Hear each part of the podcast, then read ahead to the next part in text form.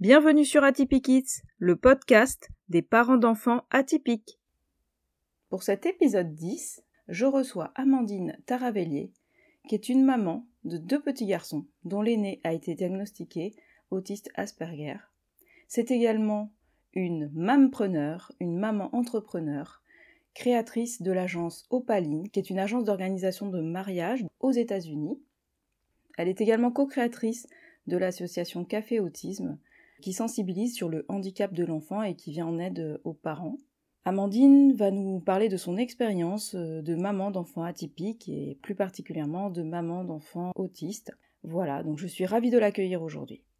Bonjour Amandine Bonjour Nawel Ravie de t'accueillir pour cet épisode 10 oui, merci à toi de me recevoir. Je suis vraiment contente parce que nous, on se connaît euh, depuis un petit moment. Oui, dans, dans, mon ancienne vie de wedding planner. Donc, tu vas nous, nous raconter un peu qui tu es. Oui, alors moi je suis Amandine, donc je suis maman de deux garçons, un grand garçon de 12 ans qui a été diagnostiqué autiste euh, Asperger ou autiste de haut niveau, puisqu'on ne dit plus Asperger normalement, donc il y a de ça euh, un an et demi. Il est en cours de diagnostic aussi pour euh, du TDA, donc c'est ce qu'on appelle des troubles de l'attention, et euh, quelques petits soucis, on va dire, euh, de psychomotricité. Et donc mon deuxième enfant, Corentin, qui lui pour l'instant est neurotypique, avec quelques doutes sur du haut potentiel. donc voilà, on a le temps pour lui. On verra bien ce que, ce que ça va donner. Et comme tu le disais, j'ai aussi plusieurs entreprises, avec principalement une entreprise d'organisation de mariage aux États-Unis. Ça me permet en fait de pouvoir conjuguer travail et vie de famille, de pouvoir adapter mon planning en fait en fonction de mon fils que je ne pourrais pas faire euh, travaillant euh, dans une entreprise en étant salarié ou voilà, des choses comme ça. Comment s'appelle ton agence? Alors c'est agence euh, Opaline, voilà, qui est sur Toulouse, et on attend la réouverture des frontières. eh oui, tout à fait. Et tu as co-créé une association, je crois? Exactement, je suis vice-présidente de l'association Café Autisme qui a été créée en septembre euh, l'année dernière avec euh, France qui est une, maman aussi d'enfants autistes. Elle a trois enfants dont deux enfants qui sont euh, autistes et voilà pour nous ça nous a semblé évident. On se connaissait puisque nos enfants allaient à la même école. Puis finalement, on a fréquenté les mêmes professionnels qui suivaient nos enfants. Et puis dans les salles d'attente, on s'est dit, il faut qu'on crée quelque chose pour les parents parce que c'est quelque chose qui manque cruellement une fois qu'on a le diagnostic, on se retrouve un petit peu seul et démuni. Il n'y a pas que l'enfant, il y a toute une famille à prendre euh, en compte. Tout à fait, c'est de ça qu'on va parler aujourd'hui. On reviendra sur l'association tout à l'heure et tu nous diras un petit peu voilà quelle est son, action, son envergure et où est-ce qu'elle se situe, etc. Alors justement, pour en revenir à ton fils aîné, Paul, quand est-ce que toi tu as senti que quelque chose était différent chez lui? Alors moi je l'ai senti depuis qu'il était euh, tout petit, vraiment. Euh, c'était mon premier enfant et dans notre entourage, on n'avait pas d'autres euh, parents, d'autres euh, amis en fait avec des, des, enfants non plus. Donc je n'avais pas vraiment d'éléments de comparaison et dès que j'exprimais quelque chose concernant mon enfant, que ça soit à mon entourage, à ma famille ou même aux, professionnels de santé, on me disait que bah, chaque enfant évoluait à sa manière, que j'étais trop stressée ou trop angoissée ou trop à l'écoute de mon enfant aussi. On a pu me le reprocher. Donc je me suis dit qu'en grandissant, ça allait peut-être changer ou ralentir parce qu'en fait il se développait très très bien. Il était même très intelligent. Donc à aucun moment je n'ai pensé à l'autisme.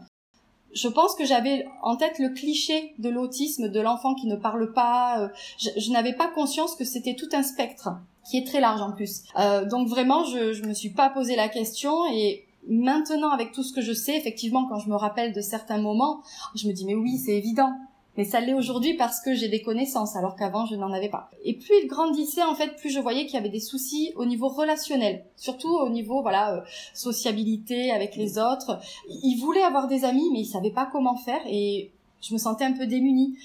Pareil, je me suis dit qu'il allait apprendre. Et puis en fait non, c'était vraiment catastrophique. Euh, il avait des soucis aussi de comportement, beaucoup de crises.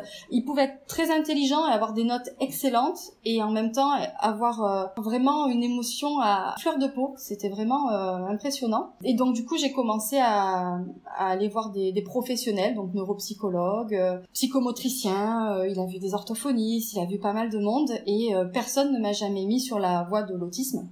Voilà, on trouvait oui qu'il était remuant, mais comme il était très intelligent, j'ai l'impression que intelligence et autisme pour les professionnels, ça n'allait pas ensemble. Maintenant, on sait qu'il est autiste à haut potentiel, ça existe.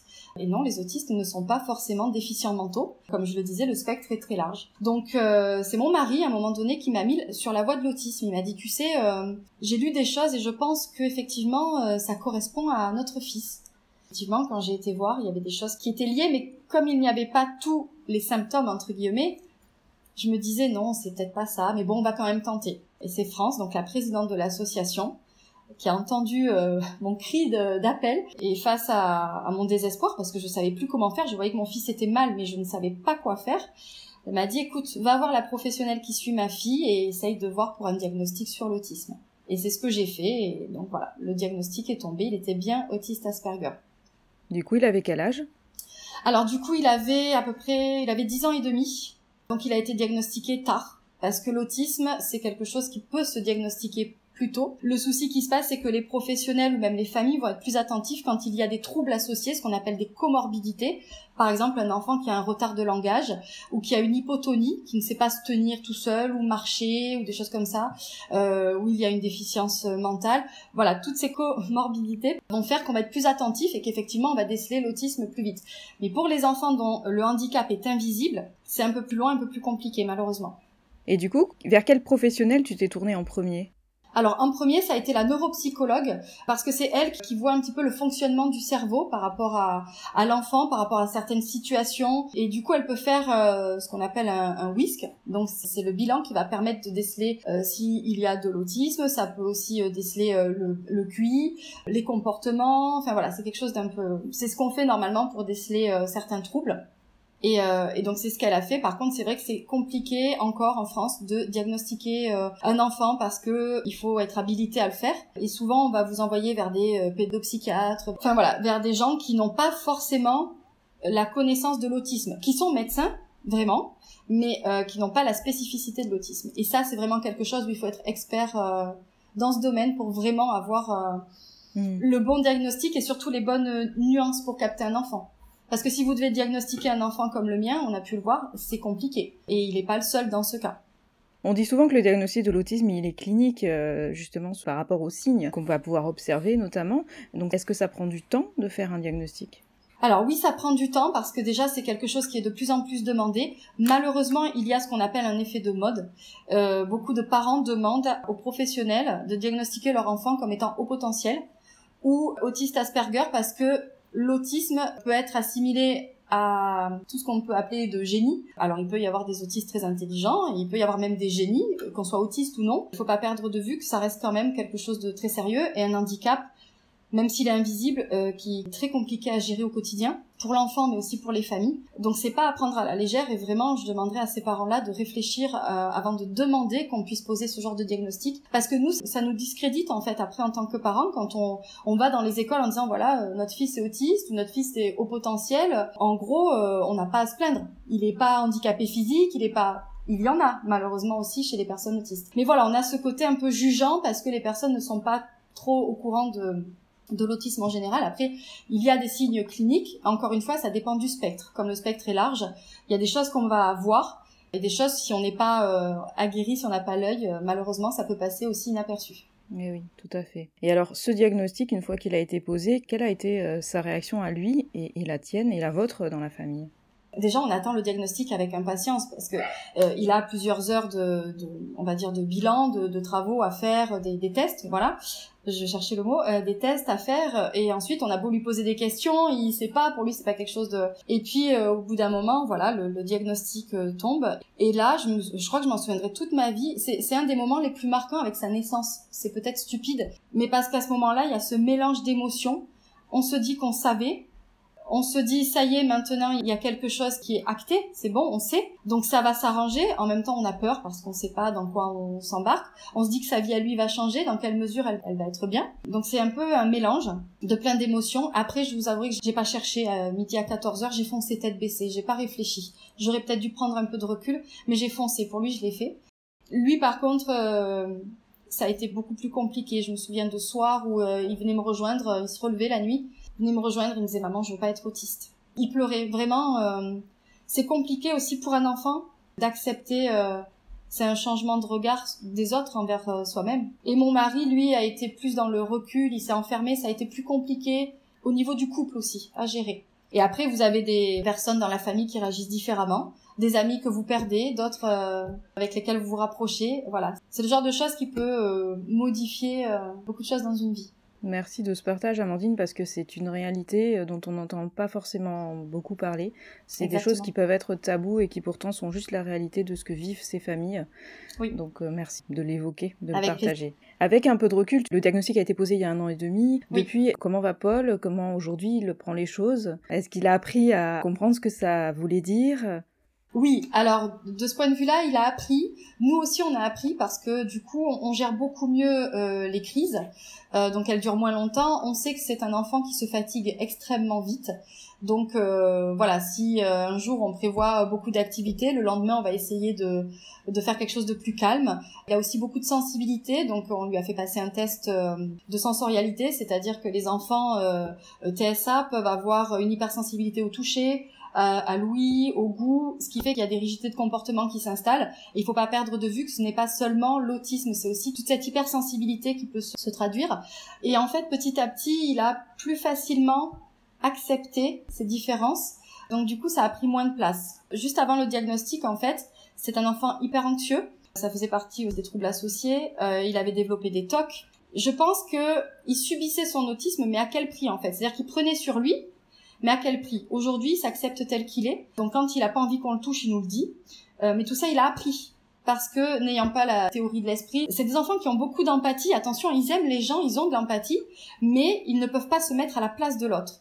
Donc quand vous vous faites mal, c'est pas qu'il s'en fiche, c'est que mais il comprend pas, il est pas à votre place en fait, donc il a pas la réaction euh, adaptée. Tout ça, ça s'apprend, il a un suivi. Il a eu aussi euh, un gros gros souci à l'école puisqu'il a toujours été dans la même école avec les mêmes enfants. Il y a beaucoup de crises à l'école puisque c'était pas adapté, la prise en charge n'était pas adaptée, maintenant elle l'est. Donc il a été euh, harcelé pendant de très nombreuses années. On s'est dit qu'à l'entrée au collège ça changerait et malheureusement ça s'est empiré.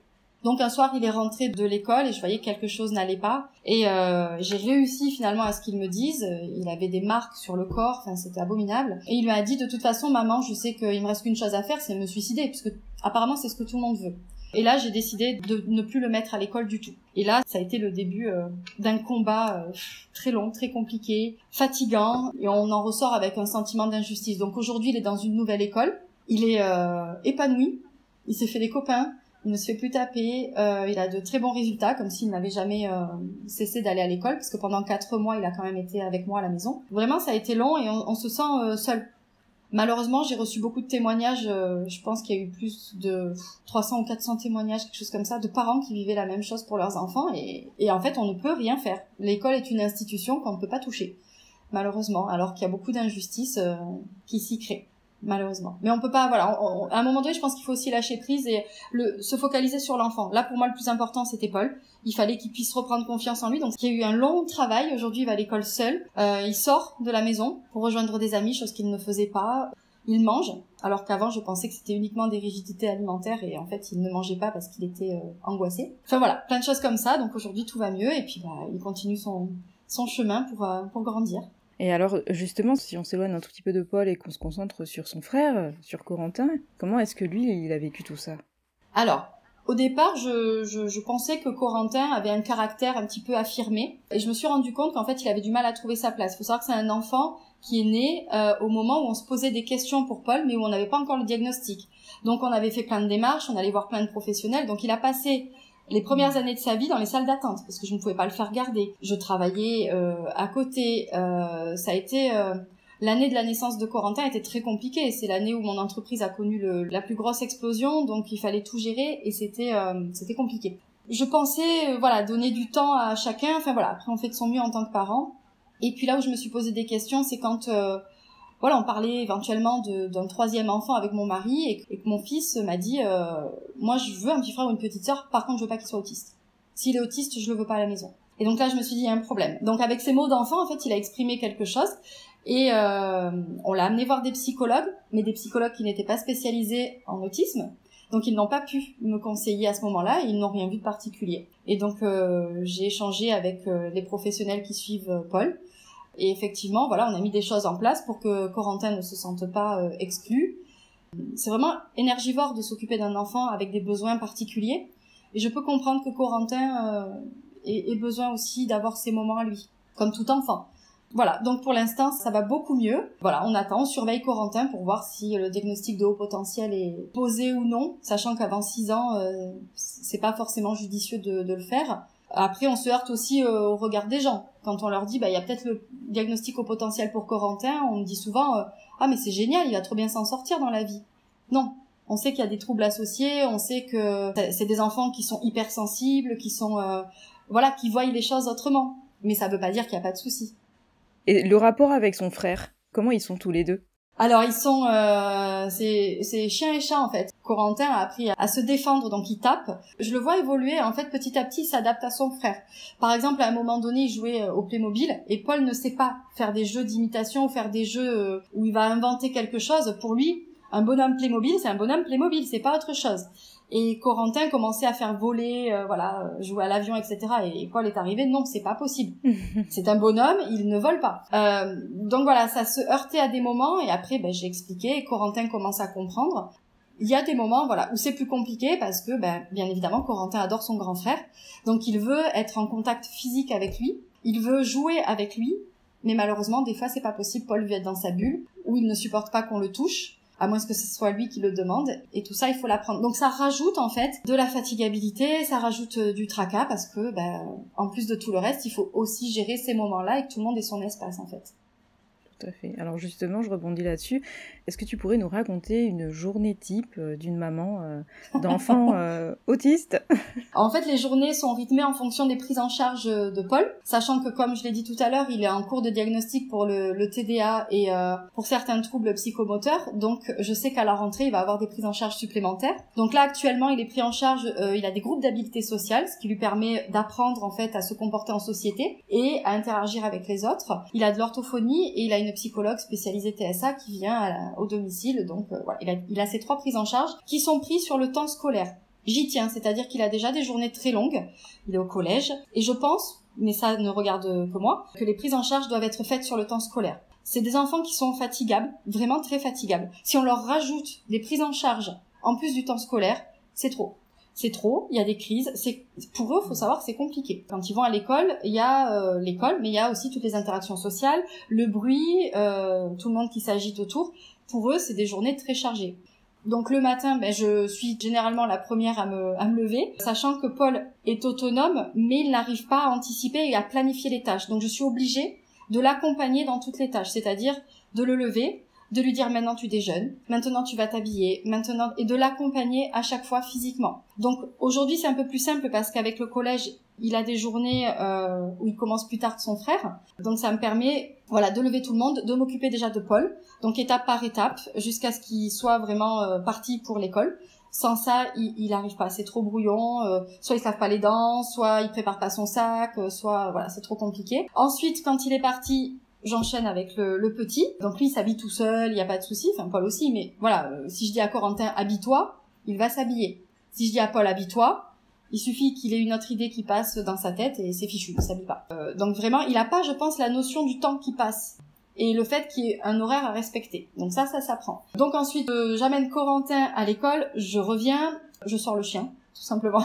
Je sors le chien, mais ça me prend encore du temps parce qu'il est déjà 9h à ce moment-là. Donc je reviens, je re-rentre. En règle générale, je finis de ranger la maison pour pouvoir travailler dans un environnement propre et pour pas euh, cumuler. Parce que je sais que quand les enfants vont re-rentrer, euh, ça va être le bazar. Ensuite, je me mets à travailler. Euh, en règle générale, le matin, comme ça, il va me rester, on va dire, une heure et demie. Une heure et demie où je peux travailler. Donc je sais que c'est une heure et demie où je vais être à fond.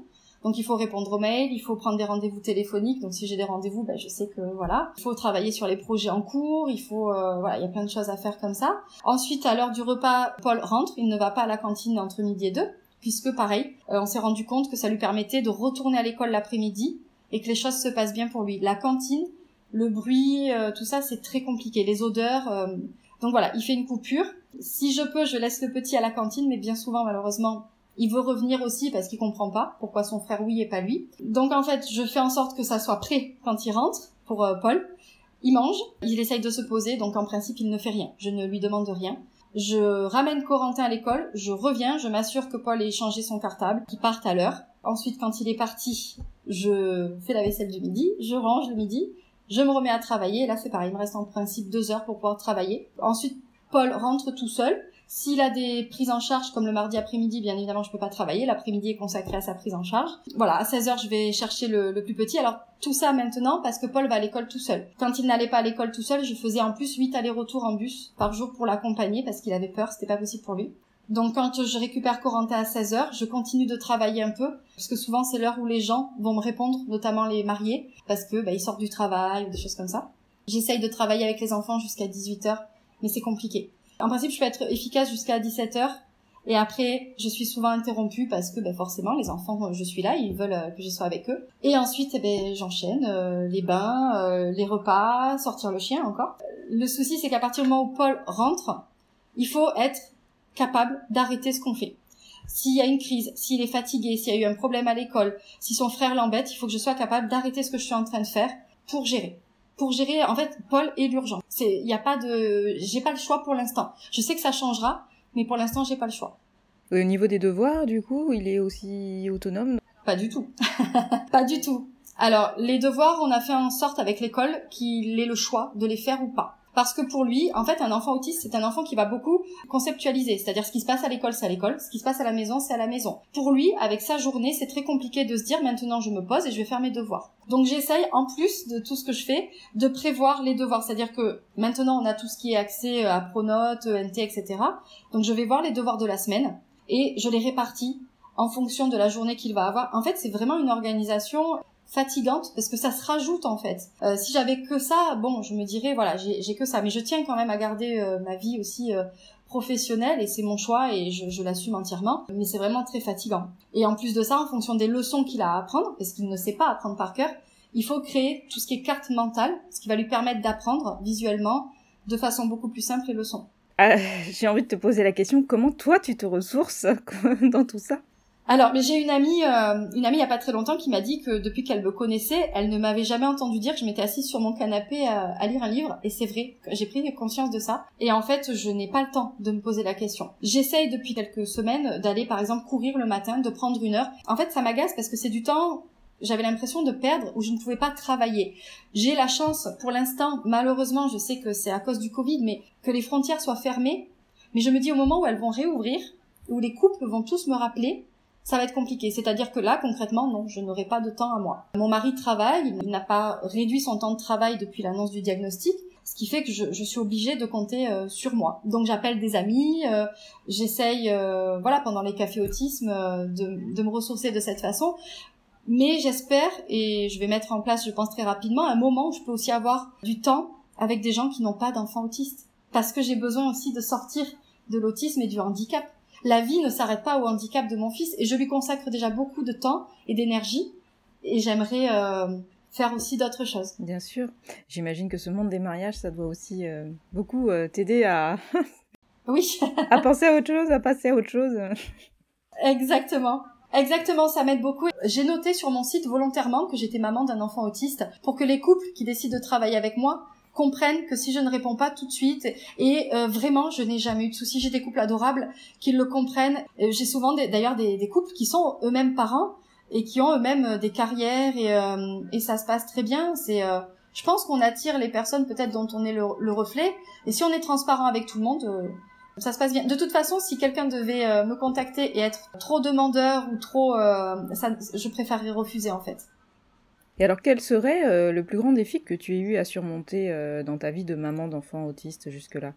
Alors jusque-là, je dirais que le plus gros défi, euh, en fait c'est un peu lié, mais ça a été le harcèlement scolaire, où il a vraiment fallu se battre. Et c'est vraiment, on se sent, on se sent démuni, on a l'impression qu'il n'y a pas d'issue. J'ai voulu porter plainte et j'avais pris contact avec un avocat, mais en fait ce qui m'a dissuadé, je pense que c'est ce qui dissuade beaucoup de parents, c'est le coût. Mais vraiment le prix, je crois que j'en avais pour plus de 4000 euros si je voulais aller au bout. 4000 euh, euros avec les prises en charge et la réduction du temps de travail que j'ai parce que euh, le temps que je ne travaille pas c'est du temps euh, où je suis avec mon fils. Mais parce que j'ai j'ai pas le choix. Et parce que quand il y a les restitutions de, de séances tout ça je peux pas le donner à faire à quelqu'un d'autre et je, je, veux être là être présente pour lui. D'ailleurs il y a eu des études qui ont montré que quand les parents s'investissent dans les suivis des enfants la réussite de l'enfant est, est beaucoup plus importante. Donc j'y tiens en fait vraiment. Je me suis fixé son autonomie et le fait qu'il puisse travailler avoir une vie euh, une vie qui le rend heureux. J'ai pas envie de dire une vie normale, mais une vie qui le rend heureux. Donc du coup voilà c'est assez euh, assez fatigant comme ça et, en fait on a toujours l'impression que la société nous rajoute euh, des choses. Par exemple je sais qu'il y a une école qui a refusé une petite fille autiste. la maman a fait appel de la décision pour que ça passe en commission mais il faut encore se battre en fait. C'est toujours comme ça. Ça c'est un défi parce que on est toujours dans, dans, un combat perpétuel et on se fatigue. Et l'autre combat c'était euh, auprès de notre entourage principalement puisque les personnes que je ne connais pas finalement m'importent peu dans ce que pensent, dans ce qu'ils peuvent penser de, de mon fils. Mais ça a été toujours de leur dire non, là Paul ne ment pas, il est autiste. Oui, le comportement qu'il a à tel moment est normal, il est autiste. Et je pense qu'à un moment donné, je dois passer pour la maman euh, farfelue qui veut absolument que son enfant soit autiste mais c'est pas le cas et, et en fait toujours expliquer toujours toujours donc en fait sur un quotidien qui déjà est prenant j'ai l'impression que les gens ne se rendent pas compte et rajoutent rajoutent rajoutent tout le temps de l'eau au moulin et c'est oui, épuisant. sans cesse replacer les choses dans leur contexte Exactement. Et on se dit pas qu'on l'aura, qu'on aura à le faire. En fait, au moment où le diagnostic tombe, on se dit mais maintenant j'ai un papier, j'ai un papier qui explique que mon fils est autiste. Oui, mais malheureusement, ça se voit pas sur sa figure qu'il est autiste. Et du coup, il faut subir un petit peu le fait que ça ne se voie pas. Mais j'ai envie de vous dire, même si ça se voit, il y aura toujours des gens qui jugeront vous ne faites pas assez bien, ou pourquoi vous ne le mettez pas en institution, ou au contraire pourquoi vous le mettez en institution. Il y aura toujours des, gens euh, bien pensants pour juger. Mais c'est épuisant au quotidien parce qu'il y a des moments où on le supporte plus. C'est fatigant. Mais on s'attend pas à ça de notre entourage. On se dit bon, c'est nos familles, c'est nos amis, ils vont le comprendre et ils vont nous aider. Et non, on se heurte au fait qu'ils ne connaissent pas cette euh, pathologie-là. Alors justement, euh, parle-nous euh, de ton association et de ce qui t'a donné envie de t'engager. Alors l'association Café Autisme, ça a été une bouffée d'air frais en fait à un moment donné où j'étais, je me sentais seule et perdue. Je, me souviens de fois où, mon fils faisait des crises et j'étais en larmes. Je me disais mais comment je, qu'est-ce que je peux faire? Et puis le voir comme ça, c'était horrible. On sent qu'on perd le contrôle. Et, j'appelais France, donc la présidente de l'association, et elle me remontait énormément le moral. Elle a été vraiment euh, fabuleuse. Elle a une patience et une gentillesse. Et ça a été évident. Toutes les deux, on s'entendait tellement bien, et on avait cette même envie de créer une association. Alors pour les parents déjà, pour les soutenir, soutenir les parents, les fratries les familles aussi, puisqu'on a aussi des grands-parents qui viennent euh, euh, pour en savoir un peu plus et aider leurs petits-enfants. On a des amis de, de, gens qui ont des enfants autistes. On a aussi voulu proposer des choses aux, enfants, alors que ça soit les fratries ou les personnes, euh, les enfants handicapés, leur proposer des ateliers, parce qu'il y a beaucoup de choses qui ne sont pas accessibles pour eux, et on leur demande toujours de s'adapter au final. Mais non, à un moment donné, c'est peut-être aussi l'inverse qui devrait se produire.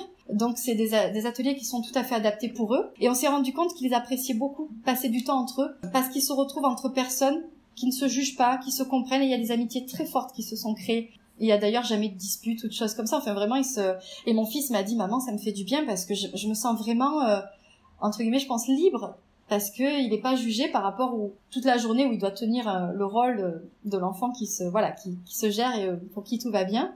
On aide aussi les parents à remplir les dossiers par exemple MDPH. On a aussi des parents qui sont eux-mêmes autistes qu'on aide pour certaines tâches administratives. En fait, on fait beaucoup de choses. Tout ça, c'est à Toulouse? Tout ça, c'est à Toulouse. Et euh, on a donc le café autisme le jeudi matin de 9h euh, à 11h. On essaye aussi de le mettre en place les mardis soirs. On n'ira pas au-delà parce qu'on a aussi les prises en charge de nos enfants.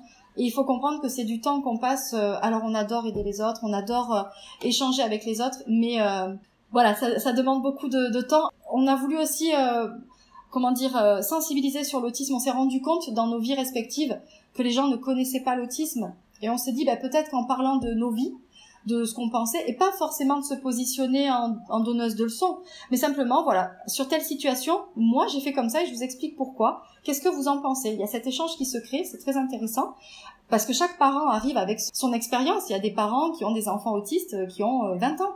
Et à l'époque encore, les diagnostics étaient euh, différents, donc ça a été très compliqué pour eux également. Et ça permet, oui, de se ressourcer, de se sentir pas jugé, et finalement normal parce qu'on s'entoure de gens comme soi. Et du coup, on se dit finalement, on, est normal, ça arrive à d'autres. Donc vous voyez, finalement, dans l'atypique, euh, on peut trouver aussi un peu de normalité. Tout à fait, créer du lien, du réseau, euh, de l'entraide, de la solidarité. Exactement. Oui, puis on a des gens aussi qui n'adhèrent pas spécialement à l'association, mais qui nous appellent à un moment, euh, à un instant T, ils ont un souci. Voilà, qu'est-ce que je fais? Comment je peux faire? Qu'est-ce que vous me conseillez? Et puis c'est des gens après qui continuent leur, leur chemin.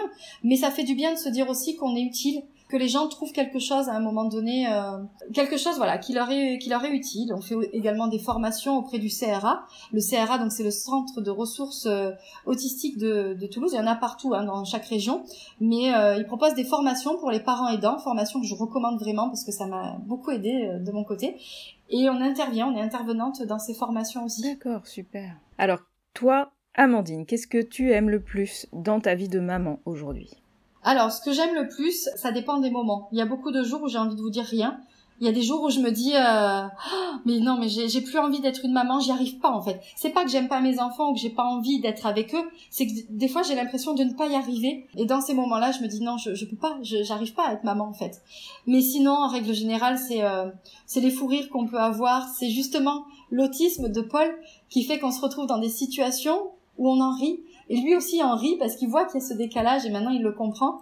Et donc on va on va lui expliquer. Je me souviens encore hier euh, hier soir, on a eu une discussion et j'expliquais à mon mari que j'aimerais bien partir en voyage et tout. Et je dis mais bon, on part pas à Tataouine-les-Bains. Donc c'est une expression vraiment. Et mon fils il me dit ah mais oui, je sais où c'est, c'est en Bretagne.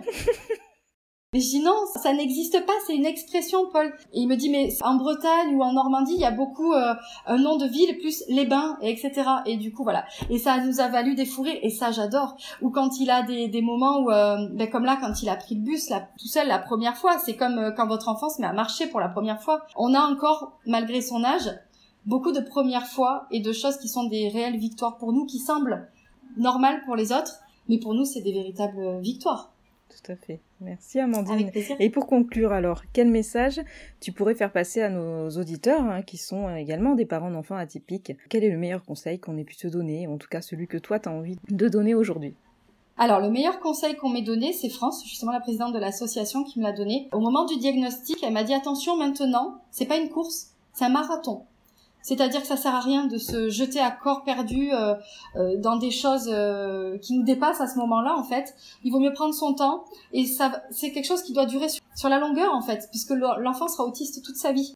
Je dirais aussi de se rapprocher bah, d'associations ou de personnes qui vivent la même chose parce que le couple peut être mis à rude épreuve, la vie de famille, les enfants, et il faut à un moment donné trouver un équilibre et, et ça passe par le fait de côtoyer d'autres personnes, se dire que ce qu'on vit c'est normal et voilà, qu'il y a des solutions, que les choses passent, ne pas s'enfermer en fait, surtout faire les prises en charge. On a encore quelques parents qui nous contactent et qui, parce que c'est cher ou parce que euh, l'enfant a géré jusqu'à maintenant, euh, ne veulent pas faire de prise en charge pour leur enfant. Il faut savoir que l'enfant a un âge euh, actuel maintenant, mais ce que vous faites, ce que vous préparez, c'est pour son avenir et les troubles changent, se modifient en fonction de l'âge de l'enfant, sachant qu'il y a aussi la crise euh, des fois de l'adolescence qui, qui rentre en, compte. Mais euh, il y a certains troubles qui vont disparaître à un moment donné pour réapparaître à d'autres moments ou d'autres troubles qui vont euh, venir. Donc voilà, vraiment ne pas se focaliser sur l'instant T et penser plus loin. Malheureusement, c'est comme ça et, et on n'a pas le choix. Maintenant, ce que j'ai envie de dire aussi aux parents d'enfants neurotypiques, d'enfants ordinaires, je sais que le handicap, on parle beaucoup de handicap, il y a beaucoup de handicaps différents. Je pense aussi à la trisomie, euh, je pense à, d'autres soucis euh, d'anomalies chromosomiques. Il y, a, il y a beaucoup de handicaps qu'on voit, il y en a qu'on ne voit pas. Quand on vous parle d'autisme, essayez vraiment de faire des recherches, de ne pas vous focaliser sur l'image que vous avez et les clichés que vous avez. Moi aussi, j'ai eu ces clichés-là il a fallu que mon enfant euh, soit diagnostiqué pour que je m'y intéresse et que je vraiment je je fasse des recherches dessus quand quelqu'un a un comportement différent, quand vous voyez un enfant faire une crise dans un magasin, euh, dites-vous que c'est peut-être pas les parents qui les éduquent mal, c'est peut-être que l'enfant est submergé par le bruit, par la lumière, euh, c'est peut-être que la maman essaye de gérer son enfant autiste ou TDA et qu'il y a un souci à ce moment-là. Essayez de ne pas avoir en premier lieu un jugement ou alors de juger mais en connaissance de cause. Parce que vraiment, on est victime aussi du regard des autres et c'est pas évident à gérer. Voilà, donc j'essaye de faire passer un message à, tout le monde, en tout cas, euh, euh, sachez que vraiment les enfants euh, autistes et les gens autistes de manière générale, c'est des personnes qui enrichissent votre quotidien. Mon fils m'a enrichi, m'a permis de faire des choses que je n'aurais jamais pensé faire, d'aller au-delà de mes limites et toutes les personnes euh, autistes que je connais maintenant grâce à l'association, enfants ou adultes, ce sont des, des rayons de soleil en fait, vraiment. Il faut pas s'arrêter au handicap. Oui, ils ont des rigidités, oui, ils agissent différemment, mais il faut aller au-delà. Et quand on va au-delà, on se rend compte que c'est des, des trésors. Euh, merci Amandine. Avec plaisir. Sur ce joli mot de la fin, j'ai juste envie de te dire où est-ce qu'on peut trouver cette association, quel est le site, où est-ce que vous vous rencontrez? Alors, euh, jusqu'à présent, on se rencontrait dans un café qui, malheureusement, avec toutes les mesures sanitaires, a dû euh, fermer. Donc là, on est en recherche de lieux. On a fait des demandes auprès de la mairie de Toulouse. On a fait, euh, voilà, pas mal de demandes, mais toujours pareil à cause du Covid, c'est un peu un peu plus long. Donc jusqu'à présent, on fait un, un, coup chez moi, à mon domicile, et un coup donc au domicile de France, la présidente de l'association. On essaye de limiter aussi le nombre de personnes, justement par des mesures Covid, aussi parce qu'on reçoit des personnes avec des sensibilités. Donc si on est à 10 ou 15 personnes, euh, il y a beaucoup de bruit et ça peut être compliqué. Donc voilà, on, reçoit à notre domicile, on a des permanences téléphoniques, on a un site internet, donc on peut taper Café Autisme Toulouse. Vous allez nous trouver euh, très rapidement. Voilà, avec des, liens, on reprend tout ce qu'on fait euh, sur l'association et des liens, donc je voulais dire pardon, des articles de blog. voilà, des articles où on parle de notre de notre quotidien et on a aussi euh, également une page Instagram Café Autisme euh, qui est très très vivante. On, on partage beaucoup de choses et c'est c'est vraiment euh, super de, de pouvoir rencontrer d'autres personnes, d'autres parents en fait qu'on ne connaît pas physiquement mais avec qui on on échange. Super. Bah écoute, je te remercie beaucoup Amandine. Merci à toi pour voilà ta fraîcheur, ta spontanéité et tout ce que tu nous as apporté euh, dans ce court podcast, mais, mais très riche euh, en informations, en partage, en témoignages. Je te souhaite le meilleur pour Merci. toi, avec Paul, Corentin et pour l'association également. Merci beaucoup, c'est très gentil. Merci à toi, Nawel.